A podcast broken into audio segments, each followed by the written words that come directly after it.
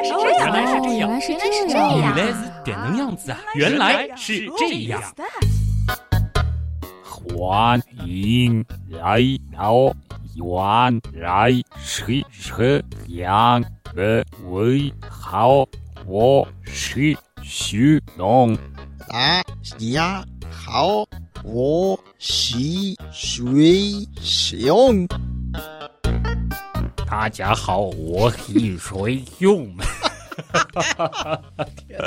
欢迎来到原来是这样，各位好，我是旭东。大家好，我是水兄。刚刚其实这个效果大家可能也已经猜到了啊，我们是用逆商语的模式录的，然后再把那一段音频时光倒流一下啊，我们反着来放放出来的，哎，听上去其实大概还能听出来一个正常的开头。反正先反着念，然后再反着放啊。对，这个反反得正啊，负负得正。那其实大家应该猜到了，这个元素呢，就是来源于前段时间上映的一部挺烧脑的诺兰导演的大作《信条》啊。我们这一期呢，就是属于影评向的，所以呢，老规矩，还是要先做一个友情提醒。如果说大家还没有去看这部电影，或者说是不希望在被剧透的情况下欣赏这部电影，由于不可避免的，今天这期原来是这样，必然会涉及到一些情节，甚至是比较关键情节的解析。对，所以呢，大家可以先把这期节目存着，嗯等你看完电影了再来听。嗯，那如果说你也不打算去看这部电影，那我们借着这部电影来讲一些跟物理学有关的一些脑洞，或者说是一些思考，也可以正常的收听。那如果说你是刚从电影院走出来就碰到了我们讲解这期电影呢，我们是希望可以让大家稍稍嗯，回味理解一下啊一些，，回味一下电影当中的一些让人感觉有些匪夷所思的情节，同时以原样的调性，我们肯定也会挑一些刺儿，或者说把电影当中的那些科幻的背景放到现实当中来进行一些物理学的讨论。嗯对，但但其实我是觉得，如果你想看这个电影之前嗯，来听一听这一期的原样，其实也未尝不可，哦因为这是相当于做个预习啊能够帮助你去抓住那些情节，对去跟着他啊，这严丝合缝的，或者说是完全是追随着这个诺兰的他的一个小心机，对，我觉得也是蛮有帮助的。因为其实我和水兄是一起去看的这个片子。对，前两天还碰到了另外一位朋友李胜，嗯啊因为本身就是物理学的教授。对，就是说有一定这些学科基础的朋友去看的话，好像不太会跳戏，基本上是能跟着他的情节走的。因为他在剧情当中介绍的一些物理学的概念，嗯你基本上是能够理解他想要表达什么的。对，但是在网上也会看到有一些评论，就是认为看完以后一头雾水，嗯甚至在电影院直接睡着的。这可能就是有一些基本功或者说是基础的功课，嗯没有做好的情况。对，所以我们今天也可以把它看作打打基础。好啊。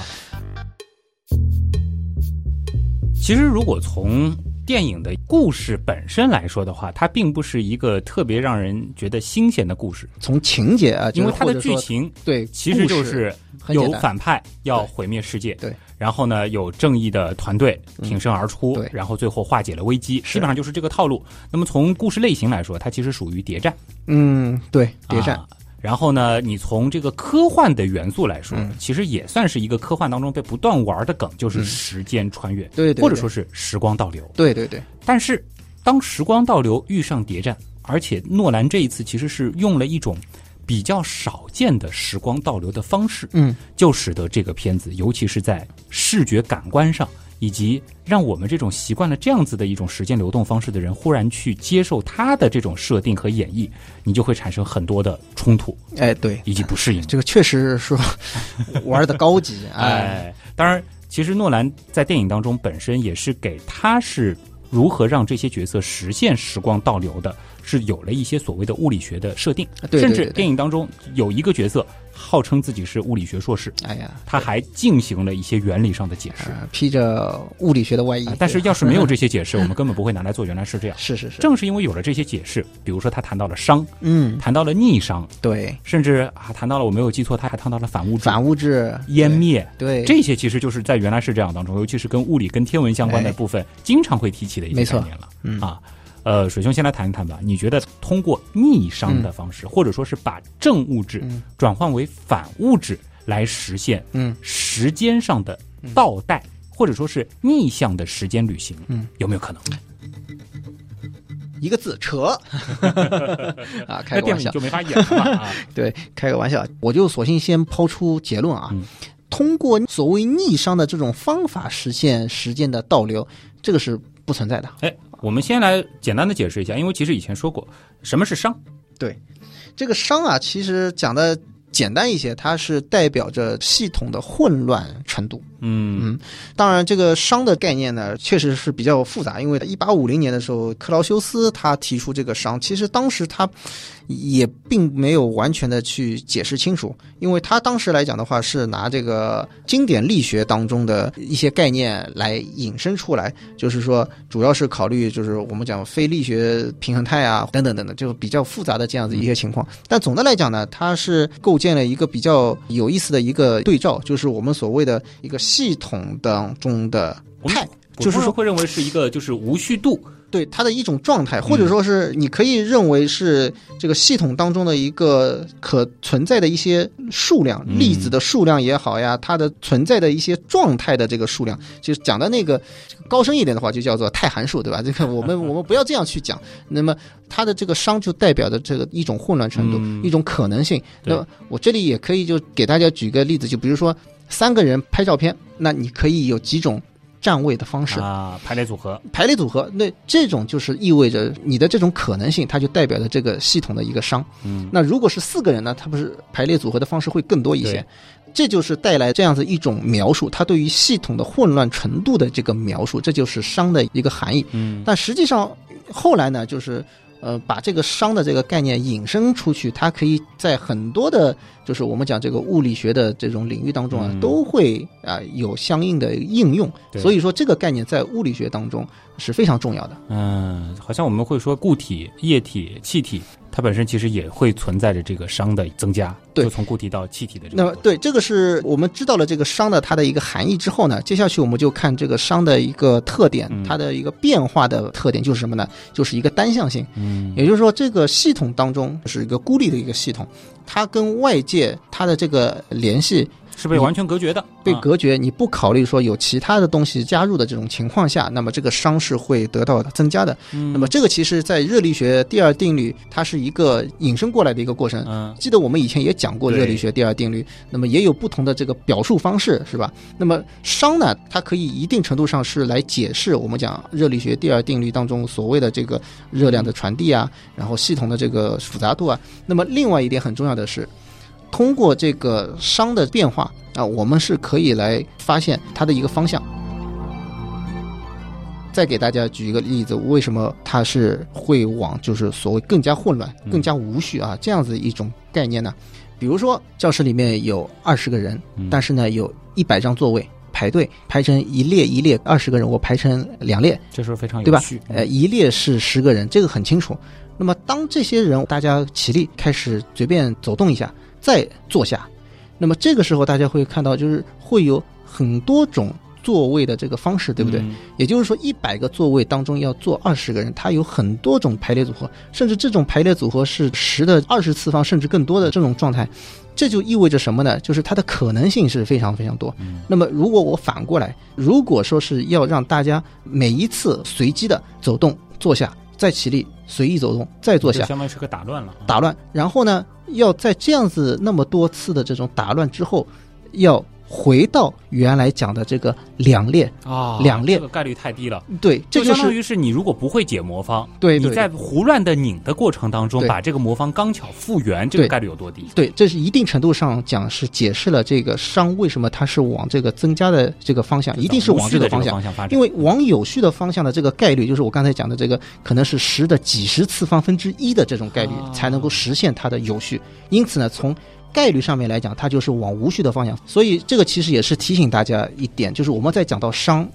为什么这个好像一开始就那么高能？实际上是要告诉大家三个点吧：一，熵是代表着系统的混乱程度；第二，这个熵是会增加，也意味着这个系统是越来越混乱，或者说是越来越无序的方向去发展。第三个很重要的，它实际上是一个概率的这样一种概念的情况下产生的东西。你刚刚说到熵的这个增加，在一个孤立的系统当中是必然的。那其实就有一个现成的孤立系统啊。我们的宇宙本身算不算是一个孤立的系统呢？哎，你当然算了，整个我们宇宙其实也可以认为是一个孤立的一个系统，吧对于宇？宙来说，它的这个无序度是会随着时间的发展嗯，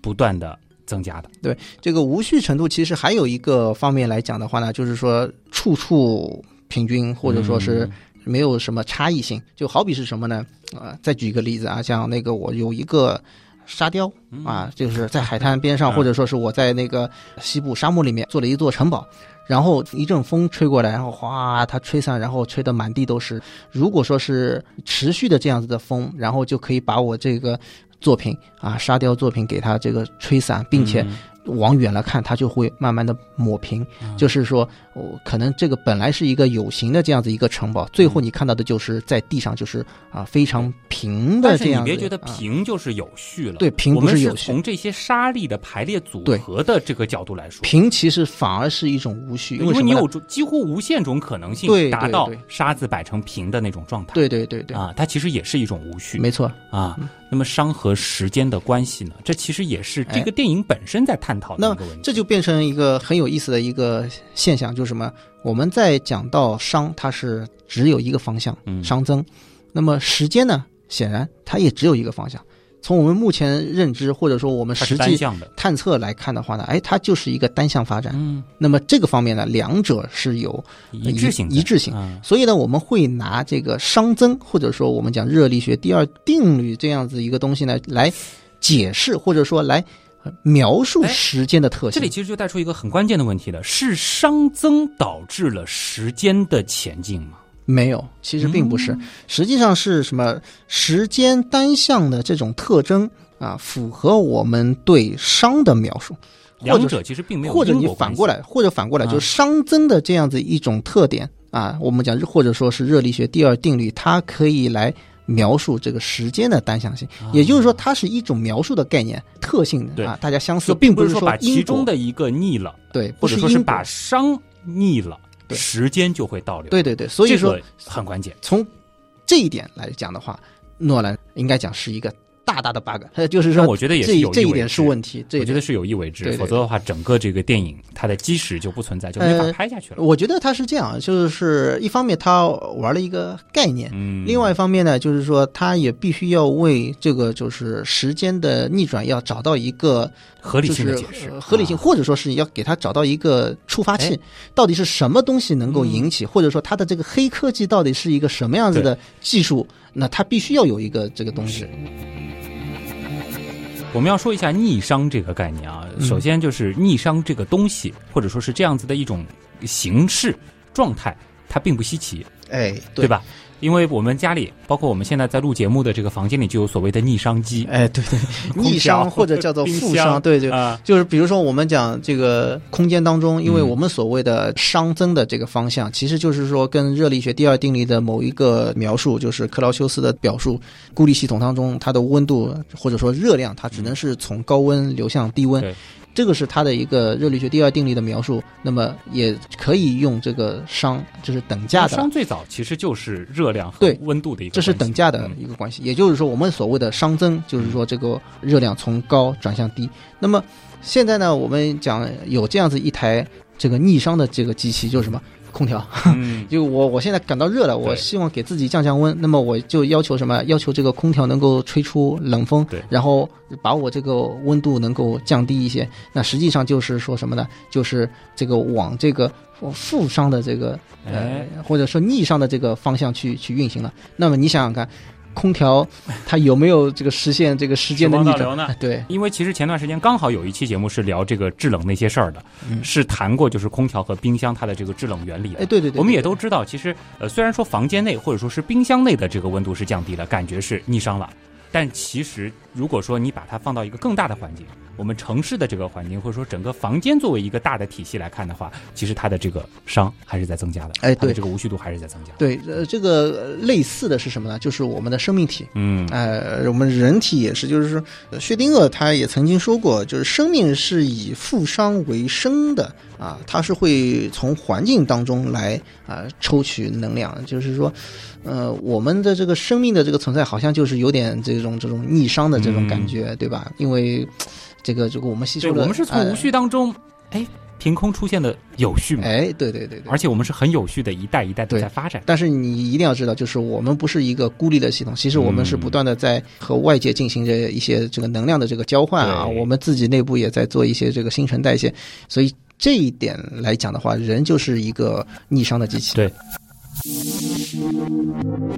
回到电影当中，我们作为逆商体本身，其实也并没有说是逆时间而行。哎，对对对对，那么这里就要讲一讲电影它设定当中是怎么样实现所谓的这个时间逆行的。嗯，它除了说提到了一个逆商的概念，它其实设定了一种机器，哎像一个任意门似的啊。对对对对，红门进，蓝门出。嗯，这个进和出的过程当中，说是这个机器把进入其中的物质从正物质变成了反物质。举个简单的例子，我们身上的电子电荷由负的变成了正的，以此类推，其他的东西都给它反了一反。哎，这样子一来，有没有可能成为所谓的逆时间而行的粒子也好，或者说是宏观物体呢？我在未来出发，在过去抵达。这个可能是分几个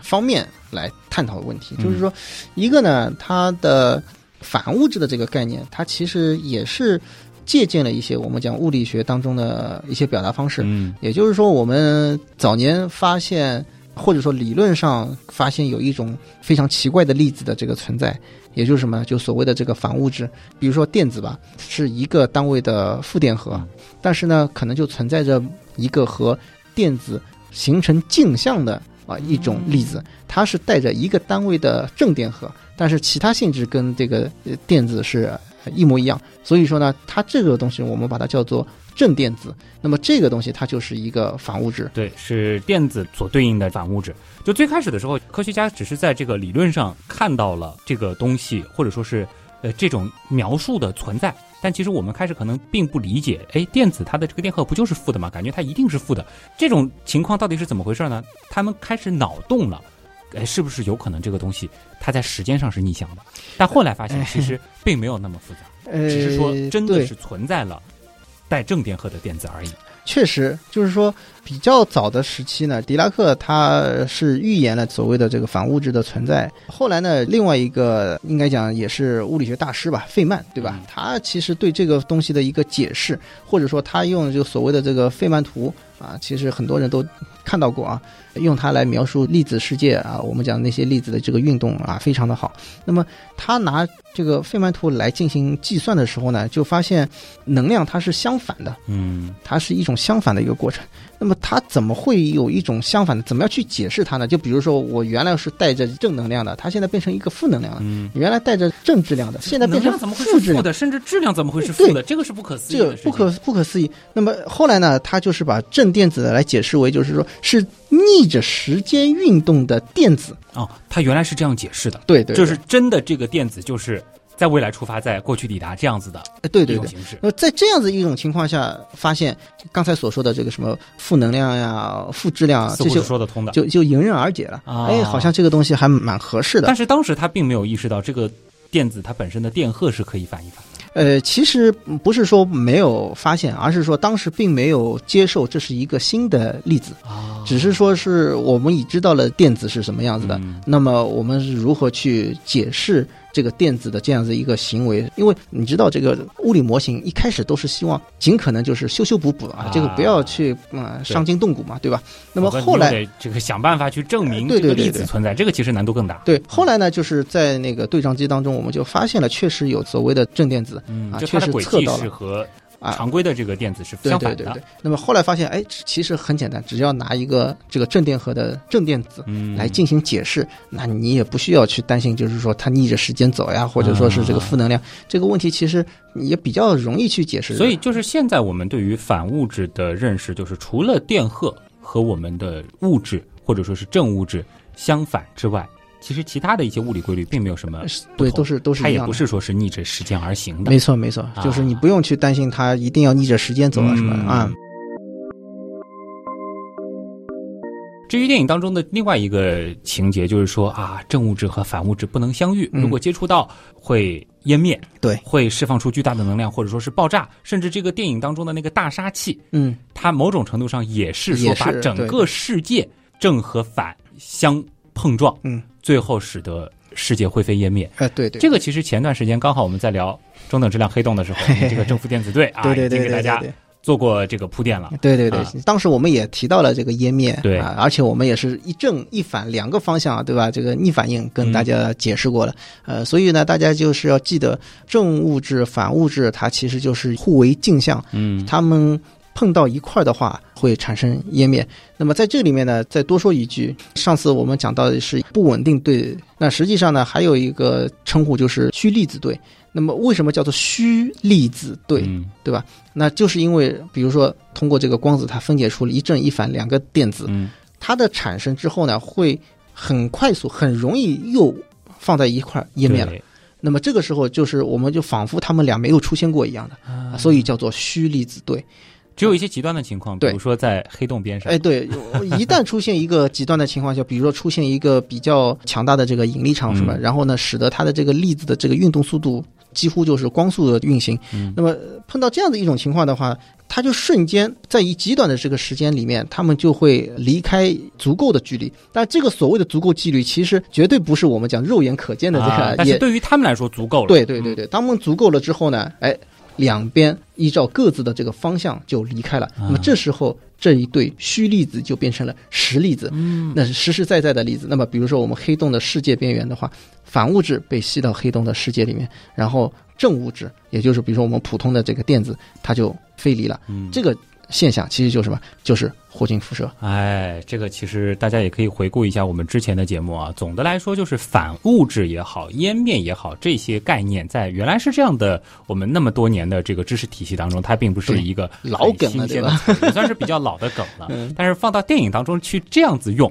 只能说它借用了我们在物理学的这个发展过程当中曾经对于这种反物质的一些对认识，是当然，过去的一些认识。这个也不是第一次出现。如果大家看过《天使与魔鬼》啊、这个里面其实也。嗯，出现了这个反物，而且科学家是就是通过那个 LHC，就是强子对 撞机，对吧？嗯制造出来的，好像是我印象中是一克的这个反物质质啊，哇那不得了，那不得了。然后呢，最后就是正反物质这个放在一一块儿，这个湮灭就制造出来能量大嘛，制造出一个像像超新星爆炸一样的一个场景，也是非常震撼。嗯所以说，确实在呃我们讲科幻电影或者说是带有这个科学这个题材的这个当中，这反物质好像也是经常出现。但是拿反物质用来时间旅行，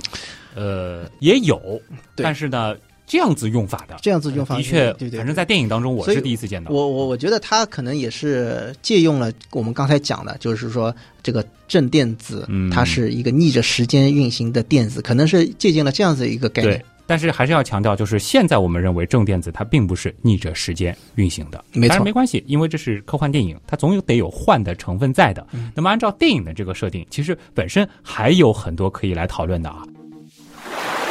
脑洞太大，休息一下。如果听咱们的节目不过瘾，你也可以去我们的微信订阅号逛一逛啊。与节目有关的更多知识干货，每周节目的 BGM 歌单，还有趣味猜题闯关都在那里了。微信订阅号搜索“刀科学”，刀是唠叨的刀。别忘了还有天文茶餐厅。稿子上好像没写这句话。嗯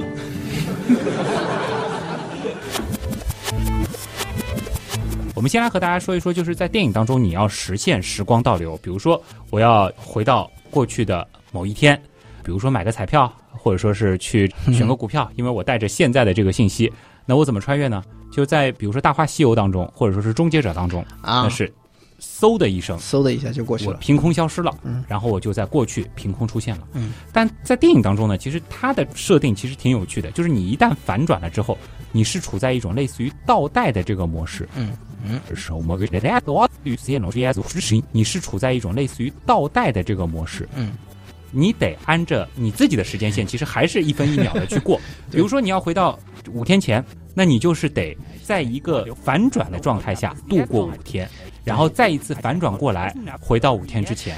那接下来就恢复正常了。其实实实际上，与其说倒带了，这个大家如果没有看过电影，你你倒车，对，你就去想象一个，就是我们讲这个高速公路，嗯，一去一回，它是两边高速公路，然后呢，这个高速公路它在收费口的这个地方，你可以有一个，就像我们电影当中的旋转门，你可以从这一个方向，然后掉个头走另外一个方向。但是你想想看，我走过去十公里，我走回来十公里，对吧？它是需要花两倍的这个时间。而且就是在电影当中呢，这个我可能是涉及到比较重的一个剧透了啊，就是在某一时刻或者说是某一个情节当中，其实会同时出现三个主角，啊，对，呃，一个是。过去的那个主角，一个呢是未来回到过去，时间方向和过去的主角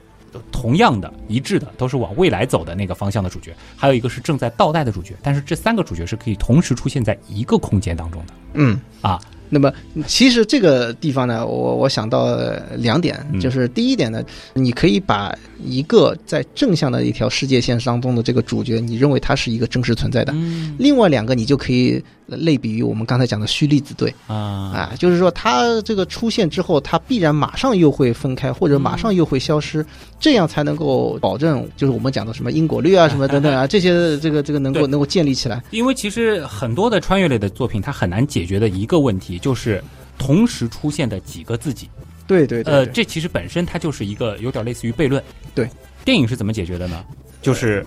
没有关系。嗯比如说我穿越回五天之前，那么其实，在这一段时间过去的这五天里，会同时出现三个我。对，一旦时间演进到了我穿越的那一刻，嗯其实又会只剩下一个我了。呃，对，而且呢，电影当中的设定是什么呢？可以发现，就是说，他可能会打照面。嗯这个照面是指什么呢？就是说，其中一个我会看到另外一个我，但是呢，印象中好像不存在，就是说两个我同时面对面，这个是不存在的。啊，你是说正和逆啊，或者说是就是逆商状态下的和这个正商状态下的两个我，对，是不照面的，对对对，就不存在旭东你穿越回去之后，你对于这个几天前或者、啊发生一些几干涉年前的你或者是聊对天，这个是不允许的。对，他在电影当中这个完全是不涉及到，实际上这个他也是规避了。对他背后实际上是给自己设定了一个规矩，不会造成所谓的这个祖父悖论的这种情况的存在、对啊！你我不会把我杀了，哎对吧？这个是他通过这种方式，呃，一另外一个呢，穿越回去之后，他要保守一些秘密，就是说、嗯我可能我从未来过来，但是我不会去告诉你未来发生了一些什么事情。嗯啊，不会去这个干涉、就防止产去影响。生祖父悖论，或者说是类似于蝴蝶效应。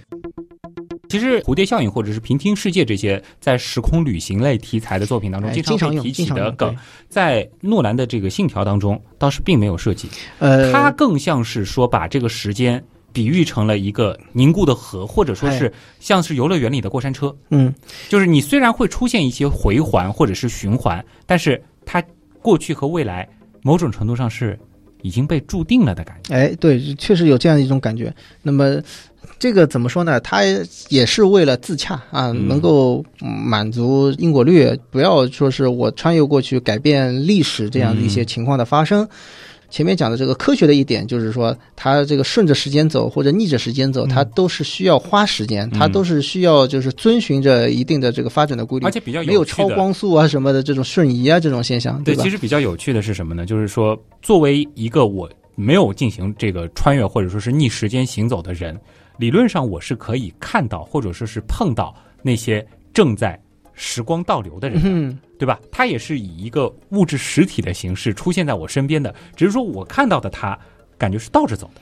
或者说是他所身上所发生的所有的事情，哎，这个因和果是反过来的。这个是它的一个高级的地方，对就是真的就是这就是一个电影导演这样子一个大师，尤其是他剪片的大师，对吧？嗯？他所创造出来这样一个环境，就是说他的电影当中是一个非常重要的一个就所谓的视角这个概念，对，就是说他会有一个正向的视角。看到的这个世界怎么样？然后在正向视角当中，你会看到逆着时间行走的这个人或者物啊，它的一种状态。那么反过来就是说，他是会以一个逆着时间走的人，嗯然后来观察正向移动的这个人所以。电影最精彩的部分其实就是在这些视角的切换。对对对，确实啊这个非常的牛。从一定的角度来讲，这就是一个科学的地方，就是说嗯任何一个物体，它都一定会有自己的一个视角，或者说自己的一一个参考系。嗯这个概念应该讲，这个在诺兰几部就是和时间有关的电影当中，它始终是保持着。嗯这一点我还是非常的这个敬佩啊。其实他真的很喜欢玩时间。，对，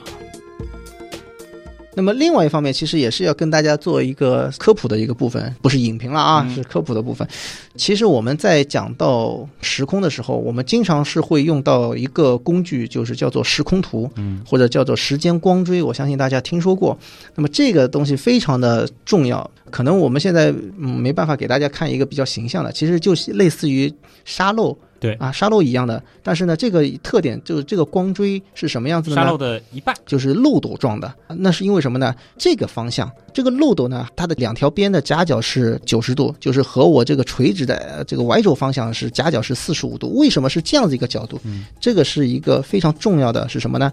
代表的光线可达的这个范围，也就是说，我这个四十五度的斜率的啊，这样子这个线代表着什么呢？代表着光速，就是光行进的这样子一个时间线。嗯在它的中间包裹起来的这个地方，实际上就是我信息可以传递，我任何的这个物体它在移动的时候，它是呃会低于光速，所以说是变成了一个是可以到达的这样一个范围，所以是这样子一个像这个漏斗状的。光锥之外是无意义，还是说是是无意义对于我们光锥之内的嗯，观察者来说无意义？实际上是无意义，因为其实从我们相对论的视角来讲的话，超越光速的当然就是无意义、嗯啊，这个是我不允许的这个事情。对啊，所以说我们讲光锥以内的，我们叫做类时曲线，然后光锥以外的就是类空的这个曲线。那么。为什么我要跟大家讲这样子一个时间光锥也好，或者时空图也好？它其实来帮助我们去建立我们的一个时空观，就是说每一个人他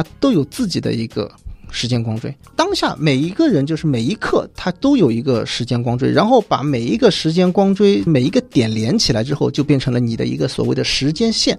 啊，或者又叫世界线啊，是这样。为什么我要跟大家去讲这样一段？也就是在诺兰这个电影当中，我觉得是有一个可能会存在一定的问题的，就在于什么呢？实际上每一个物体它都有自己的一条世界线，那么这一条世界线它并不能够真的像高速公路一样的，我就沿着走回去，因为你走回去的只是你自己，不代表就是其他的都是沿着这样一条线。当然，这个其实说深了，又涉及到了所谓的这个什么自由意志啊，哎对对然后包括我们以前其实讨论过的，就是那个宿命论的那个嗯。拉普拉斯妖啊，对。就这些这个概念了。但是其实如果说是以信条本身的这个设定来说的话，感觉上是存在拉普拉斯妖，嘿嘿。嘿然后一切。就是未来的已经发生嘛，这个是它的一个非常核心的一个思想在里边但是如果是欣赏电影的话，你其实本身没有必要去在意这些问题，你去欣赏他所营造出来的这种冲突，嗯。其实就足够了。确实，他这个做法真的是非常的高级，尤其是一正一反两条时间线相交的这个时候，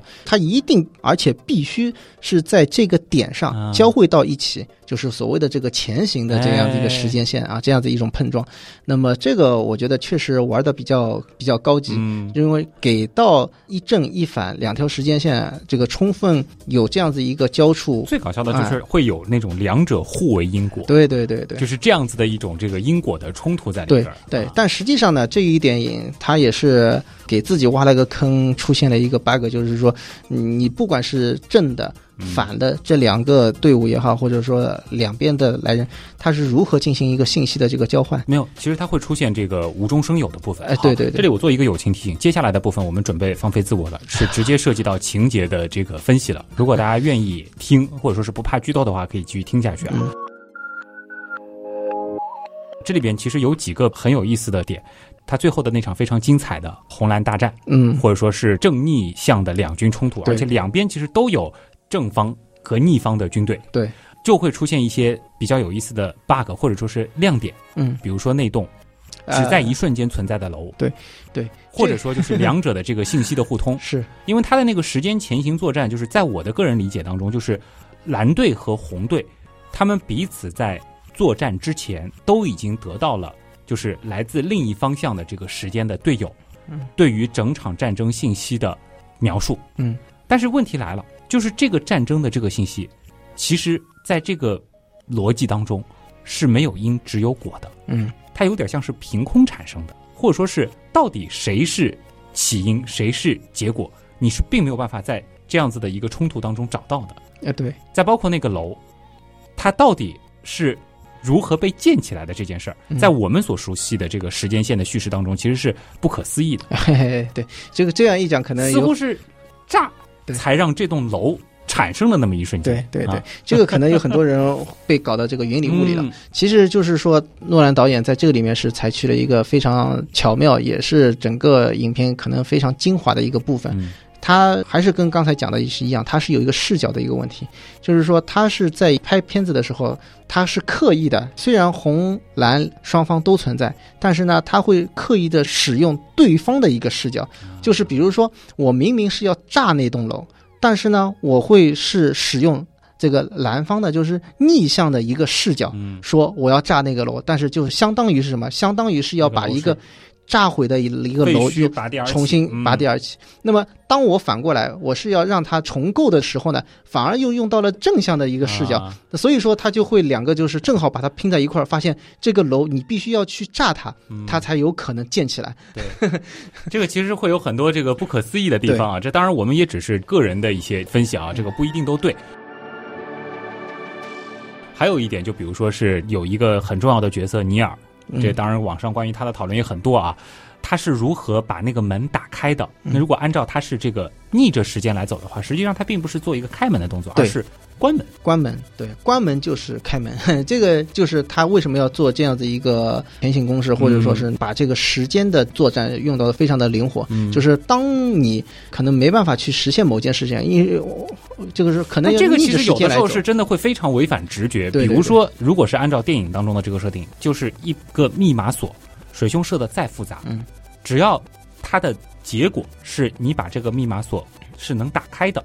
那么我如果是逆着时间来走的话，我所谓解你这个锁，就是把你这个打开的锁啪的一下关上对对关上就可以了。对，这会很不可思议。对，这是其实也是跟我们之前讲的这个所谓的这个逆商啊，嗯它是一个像类似的一个一个，结果。因为它是把无序变成有序。对对对，确实它是把原本不可能发生的事情发生的概率变大。对对但是就是给到大家的一个 非非常重要的一个提示就是什么呢？就是看上去好像是非常的不可思议的，嗯但实际上这种从无序到有序的这种状态，实际上也是经历了一个什么呢？就是说你知道结果的这种情况下，嗯那你其实你从这个无序到有序，就变成什么？就变成一个唯一解了。对它并不存在说是有很多种情况。其实它这个电影当中比较有趣，但同时也是最烧脑的部分，就是在于逆和正是可以相互影响、相互作用。对，这个其实和简单的我们说全世界集体倒带是完全不同的概念。对对对对，但是呢，在那么复杂的这样子一种相互影响之下呢，实际上还是并不会去改变这个未来该有的这个结果。嗯其实这个会涉及到一个，其实跟热力学，包括这个嗯跟商事有关系的一个、一个讨论。嗯比如说，我们点一个烟火，点燃之后，它砰爆炸了。嗯，放出了礼花的同时，也会有很多的烟气。对，那么，以我们现在对于气体，或者说是对于这些这个复杂分子之间相互关系的这些理解，假设存在一个这个非常强大的一个测量的这个设备，我们能够把这些粒子的这些运动规律全部都摸清楚，嗯。我们能够从那一团烟啊，对，逆着复原回那个最初的烟火。吗。就是当然你你要加上前面那么多的定语来假设的话，理论上感觉是可行的，对对对，但事实上，物理规律真的允许这种逆吗？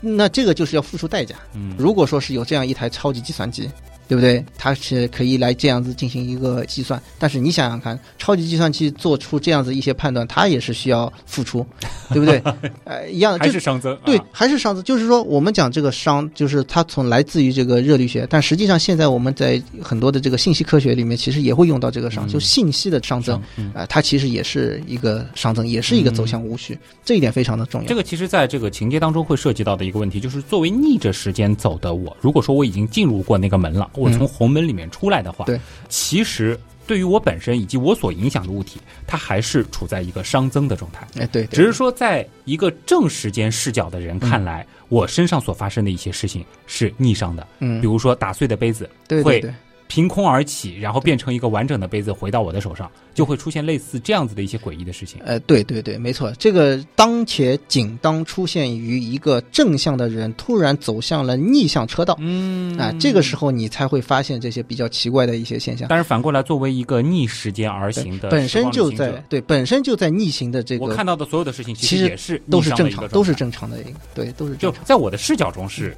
这个不正常的。但是如果说是我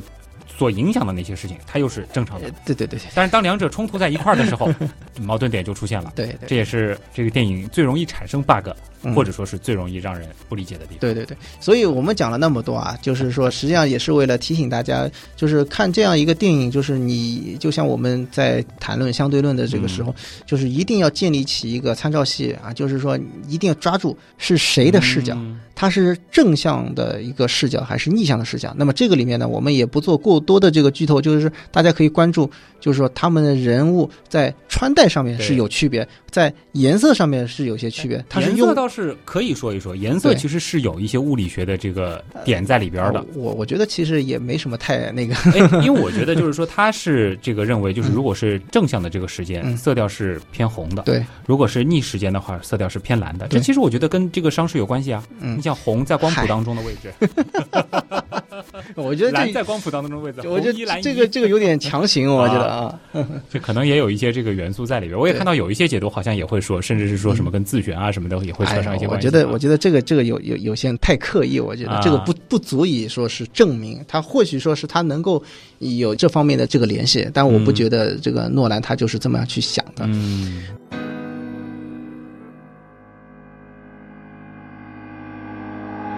还有呢，跟大家也分享一下，就是前面也讲到时间线啊这样一个概念。实际上我们在探讨一个它是否可逆，或者说是我们讲到底能不能回到过去的这个时候呢，我们通常是拿这个时间线来进行研究，就时空图，还是这个工具非常非常重要。那么就是在我们讲相对论的这个时空当中，它是不存在就是说往回啊倒转的这种情况下、啊，但是呢，也确实会存在一个相对论引发出来的一个比较特殊的一些情况，这个确实存在。真的有时光倒流，呃，嗯，就或者说是某种程度上的对时光倒流。就是纯数学上的啊，我讲是纯数学上，就是通过爱因斯坦的这个场方程嗯啊，其实是有一位数学界的大咖啊，哥德尔。嗯啊，哥德尔其实跟爱因斯坦也是非常的熟，甚至爱因斯坦晚年就是说，他很喜欢跟哥德尔一块散步啊，这个有有有这个、这个哦小小知己的意思啊。对，那么他呢就得到了爱因斯坦相对论当中一个比较特别的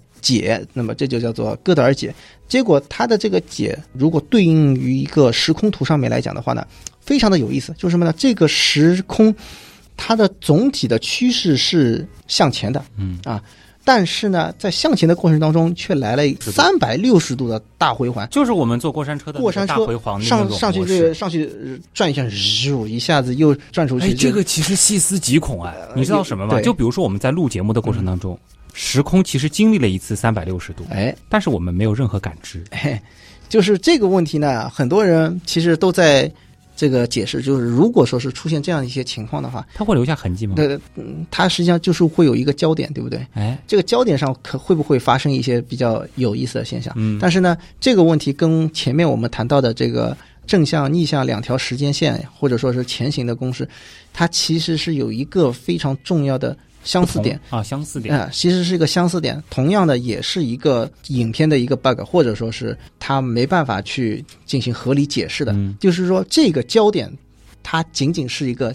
焦点，能够明白吧？嗯这种交叉它只是一瞬间的，嗯，就是这两条时间线，它确实就是时空，哪怕它是有过这样的回环。它有一个回环，哪怕它是会回到过去，但是呢，它和一个正常运行的一条时间线，它仅仅是一个焦点而已。也就是说，在理论上讲，就是你可以回到过去，你可以和过去的你有一个一瞬间，真正的一瞬间的一个照面，啊，仅此而已。但这个一瞬间其实不会留下任何的痕迹，，对留不会留下什么痕迹，所以更不用说产生记忆什么。对对，你也不可能说是啊，我顺着这个时间逆回去之后，然后再突然又跳转到它之前的一条时间线，就好像如果你掌握了这个技术，岂不是你可以永远在这个大回环里面，我转啊转，让我不出去哎，那你就不是得到永生了吗？哎，这个土拨鼠之日了，变成了那个啊。对，那事实上这个你没有这个条件，不可能去做得到。啊另外一方面就是这样子的一个时空曲线，虽然这样一个大回环数学上是存在，嗯，但是实际观测当中并没有发现。因为我刚才听水兄描述的这段的时候，我脑子里想的就是，比如说全世界，比如说整个地球一起经过了这一次的大回环，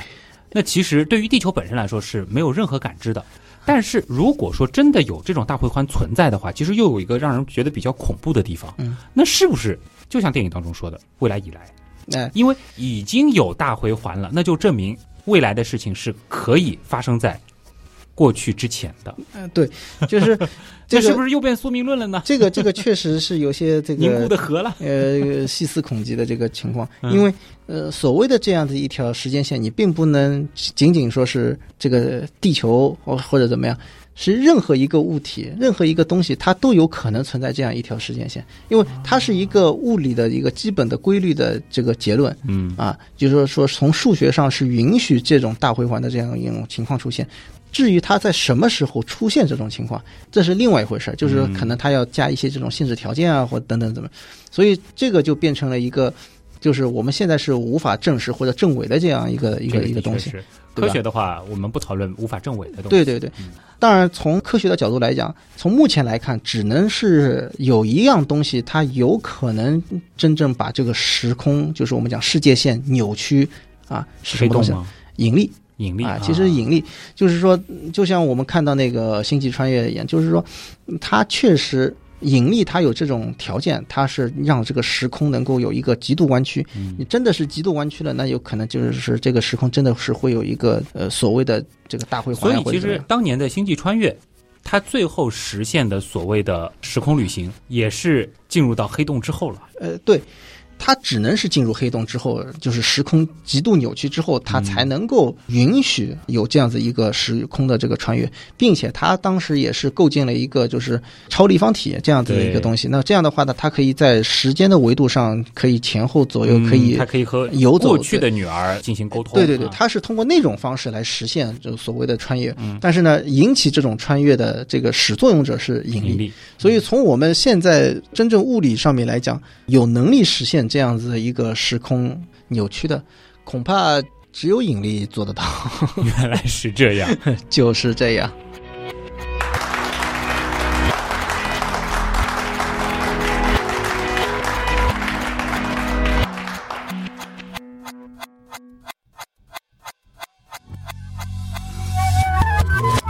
既然都已经过了这个掌声了啊，我就要进入彻底放飞自我的这个剧透你 你。还想怎样？因为有一个情节是涉及到那个尼尔，这个其实也是全篇我觉得你一旦懂了，你会觉得特别催泪的点，就呃，是尼尔明知自己对，其实我要死，对这个这个。我先插一句，就是啊我是觉得这个尼尔才是整部影片真正的主角，我觉得对他是穿针引线的。他从一开始其实就知道一切，但这个真的是太严重的剧透了。对对，但是我想说，大家如果说是看了电影，呃，我觉得有一点可以不用那么悲观。首先，第一个就是在影片当中，尼尔在洞穴当中的牺牲，应该我记得没有错的话是没有给正脸的，哎对，是通过他背包上的那个挂饰，让主角意识到这就是尼尔的。哎没错，再加上这个电影本身的一个核心设定是人物是可以进行时间旅行的。嗯那如果我是尼尔，在那个三人谈话之后，应该怎么做呢？嗯的确，宿命或者说是未来以来这件事情，告诉我我一定会死在那个洞里面，嗯而且是完成这样子的一个壮举。嗯但是我可以通过时间的精准操作。来让这一刻对于我的时间线，我个人的时间线而言，发生的晚一些、啊。要给自己安排，哎，告别主角之后，隐姓埋名啊，在正常的时间线过个二三十年也没关系啊，对吧？反正尼尔看上去就三十岁嘛，对吧？那我选择在八十岁左右、九十岁左右老死。别忘了，在影片当中其实有过一次关于老死的梗的埋伏的哦。然后到时间差不多了，那我就开始向前倒退，就逆着时间旅行，啊，逆着走，对，过个三十年，在我垂垂老矣的时候，然后去然后回到那个洞穴颗子，弹，嗯，把那颗子弹挡了，结束一生。这样子想想的话，尼尔的结局可能就没有想象中那么的这个悲凉了啊，毕竟不是英年早逝了。哎呀，我觉得怎么说呢？这悲凉不悲凉，但是那 这挺辛苦的，又要又要算好时间，嗯。对吧？然后又要这个逆着走那么那么久，哎，其实这个事儿我也解决了哎，你知道吗？就是有的人会觉得这个逆着行，比如说我要倒退十年前很难受在一个封闭的空间，因为它的设定当中就是一旦是逆行了，你空气都没法呼吸，对。你得关在一个同样被逆转过的这个嗯空气屋里面嗯来呼吸。并不妨碍我在逆着走的过程当中，我偶尔正回来，去正常世界透透气啊。那我就设定我的旅行嘛，对吧？嗯我每隔七天或者是半个月，嗯我多花个几天的时间，我在正常的世界里面，比如说采购一下总需要吧，嗯买点吃的什么的，然后泡个吧，蹦个迪，呃，这个打打游戏，然后再回到这个逆世界的旅行当中嘛。啊，其实有一个更好的一个职业，啊就是什么？就是彩票预测师。哎，那那天我们跟李生老师讨论的时候，他好像还说，是不是干脆直接建立一艘船哎呀，啊，全是逆着的？哎，这其实电影当中有。对对对对其实你仔细去想，他们最后的那个大战的那个军队，嗯，基本上其实都是来自于未来的，呃都是来自于信条组。没错没错没错，嗯对。这个太多了。哎呀讨论，剧透太多了，这个我觉得可能会那个被大家疯狂吐槽。应该不会，应该不会，嗯因为我们其实呃刚好上周本来是准备做的，嗯但是因为金星的出现嗯啊，对对对，金星大新闻的出现，所以我们就延后了一周。对，那么都到国庆档口了，嗯其实这一部电影该有的这个热度也差不多了。对，那我们做一个讨论，其实也是借着这个电影本身来和大家再来讲一讲熵，对讲一讲反物质嗯，这个还是非常天文、非常物理的东西。确实，这部电影总的来讲的话呢，就是当你有一定的这个物理学的基础之后，嗯再去看这个电影呢，会觉得比较容易抓住他的一些嗯情节。看到最后，可能你会对前面的一些东西会幡然醒悟，呃恍然大悟啊，这个这个是比较有意思的一点。你能跟上导演的节奏，哎能够 get 到他想让你爽的点。是是是，但这个其实恰恰也是诺兰这次的电影为什么争议那么大的原因。对对对，它的门槛其实设的比《星际穿越》还要高一些。确实如此。怎么样？要不要二刷？嗯，要不要二刷？我其实是有二刷的想法的，但是其实我觉得在电影院看还不够，嗯这个还真的是得等那个蓝光版，哎呦妈！或者说是这个可以暂停倒带的那个版本出来之后，再去好好品味，可能会更加这个过瘾一些啊。嗯好了，越说越远了，那今天的这期节目 差不多就是这样了。对。大家不妨听听看我们最开始的那个逆商语的，我们到底是怎么录的吧？Nois, ius, is, o, or, age, ad.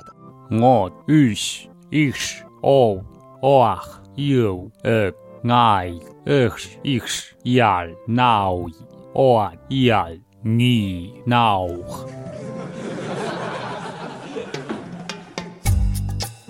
水兄觉得这个逆商语怎么样？呃，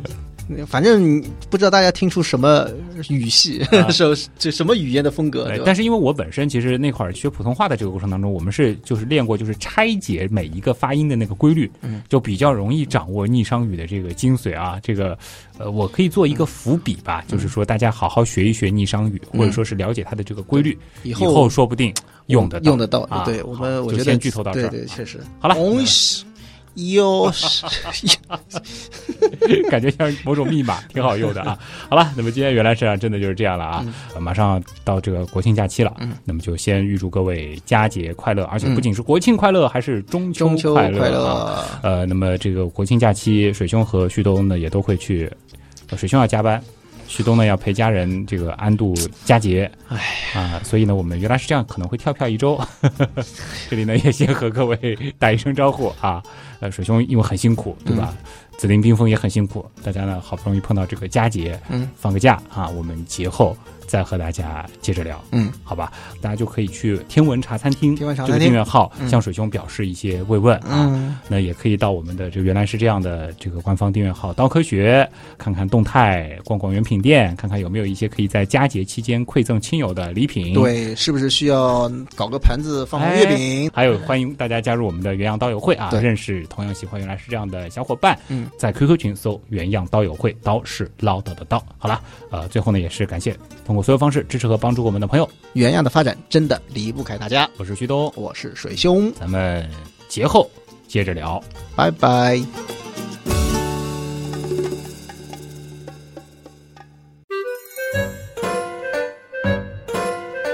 是吧？来来来，练练看，第一个第一个，ons 是吧？不是是哦是我 noise 我 noise noise 啊 noise noise noise noise noise，你要感受到那个哦元音的变化是 noise。一嗯对 noise，然后呢水是 use，use，use，use，use，不是 use，use，use，，对，一五十。use，要要发那么长吗？十五哎，哦，不对，是水。是一恶五十，不是 use 是一恶五十。水。呃，这里微面还有个微。乌龟其实是有呃的，啊。是一恶五十，use 一恶五十。